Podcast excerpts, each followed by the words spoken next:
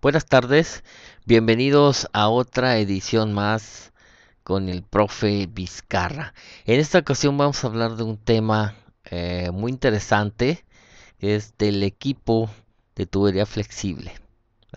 Un equipo eh, muy versátil, eh, el cual, bueno, por sus cualidades de, de portabilidad, lo podemos llevar a cualquier eh, zona, cualquier área, eh, sin ningún problema, ¿no? Eh, y bueno, vamos a hablar un poco, vamos a dar una pequeña introducción, una reseña de cómo inició, cómo fueron los inicios de esos equipos, cómo se concibió, eh, eh, fue una idea para fines bélicos y bueno, como los grandes inventos, este, bueno, la tubería flexible no es la excepción y luego se convirtió pues en algo eh, para para apoyo en la reparación de pozos de tal manera que en los programas de reparación de pozos pues eh, no se puede prescindir de estos equipos, que son de gran ayuda para las diferentes operaciones, desde las inducciones de pozos, estimulaciones, disparos, pescas, remociones mecánicas, colocación de tapones, de empacadores, inflables, este, mecánicos, y bueno, eh, un sinfín de, de, operaciones que poco a poco eh, han ido eh, introduciéndose y que han dado buenos resultados y sobre todo que em, ayudan a minimizar los costos los costos en la industria petrolera. La unidad de tubería flexible que se utiliza en la actualidad pues ha tenido una evolución que la ha transformado en una unidad portátil, como decía yo, compacta, eficaz y que elimina el problema de enroscar y desenroscar conexiones en un pozo. Es decir, es una tubería continua enrollada en un carrete. Un equipo de tubería flexible está diseñado por varios componentes o está compuesto por varios componentes que más adelante por ahí vamos a describir de, una manera este, detallada. Y consta también de un motor a diésel que es la fuerza mecánica que mueve las bombas hidráulicas, las cuales eh, proporcionan la energía que, se que requiere el equipo, ¿verdad? Para este, cumplir con su función. En los años 80 y finales de los 90 había solo 7 u 8 equipos de, tubería flexible en la zona marina. Después del año 2000 se fueron incrementando hasta llegar a la cantidad de 18 equipos. Eh, se fueron utilizando eh, para eh, realizar diferentes tipos de operaciones. poco a poco se fueron, se fue utilizando para diferentes, diferentes operaciones que em, fueron, bueno, reduciendo tiempos y costo.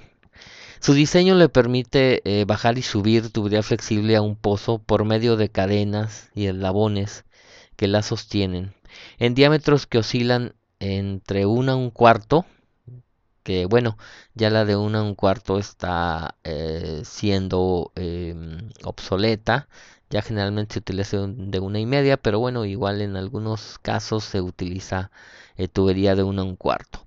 Y hasta un poco más de 6 pulgadas, estos diámetros grandes son utilizados actualmente en trabajos de perforación con tubería flexible. Una de las habilidades, entre otras, de, la, de esta tubería es la de trabajar con seguridad con el pozo fluyendo es decir, el pozo produciendo, y poder realizar el mantenimiento del pozo, ya sea en tierra, en zonas de pantano, eh, de agua dulce y por supuesto en la zona marina. La habilidad de poder moverla flexible bajo presión es la solución a problemas costosos como la pérdida de producción, el costo para eliminar el fluido de control, además que reduce el daño a la formación y reduce el costo para restaurar el pozo de nuevo en producción después de los trabajos que se eh, realicen eh, durante las reparaciones de pozos. En la actualidad las compañías fabricantes de estas tuberías o de estos equipos proporcionan eh, equipos seguros, modernos. De hecho, ya la tecnología em, este, ha evolucionado y bueno, se utilizan softwares en, los cuales eh, la, tubería se, programa para bajar y subir, ¿no? Para detectar este, donde hay una eh, resistencia en un sobretensionamiento, por ejemplo, eh, ya se detiene ella sola, ¿no? Este, a través de, de, de programarla, ¿verdad? A través de un software. Y bueno, pues em, eh, gracias eh, todo esto pues a la investigación y desarrollo que han hecho de ella en todas eh, sus áreas. La TF está fabricada por diferentes aleaciones. ya sabemos que el acero pues se, se, compone de hierro, carbón, manganeso, pero tiene también aleaciones de fósforo, sulfuro, sílice, cromo, cobre, níquel, titanio, zinc, por mencionar algunos, ¿no? Eh, dependiendo eh, el área, dependiendo la zona, dependiendo las presiones a las que se va a someter, este, las profundidades del pozo, eh, bueno, pues es la, el, el, equipo que se va a solicitar dependiendo de las, de las condiciones del área en donde, en donde se, va, se van a intervenir los pozos.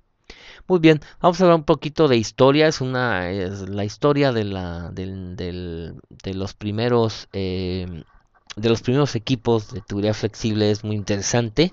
Eh, como siempre, como los grandes inventos, eh, la mayoría de los grandes inventos es creado para fines bélicos. y bueno, la tubería flexible no es la excepción, ya que bueno, fue un proyecto pensado en, en, para fines bélicos, que es, eh, se llamó la operación o el proyecto Pluto, que por sus siglas en inglés es Pipelines Under the Ocean, es decir, líneas de, de conducción bajo el océano. Fue una operación eh, secreta concebida por el almirante Mountbatten y desarrollada por el ingeniero británico Hartley en 1942, la cual consistía bueno en la fabricación y el tendido de 17 oleoductos para suministrar eh, combustible a las fuerzas aliadas. Al final de la Segunda Guerra Mundial, más de 780 millones de litros de combustible fueron enviados desde Reino Unido hasta diferentes puntos de la costa francesa.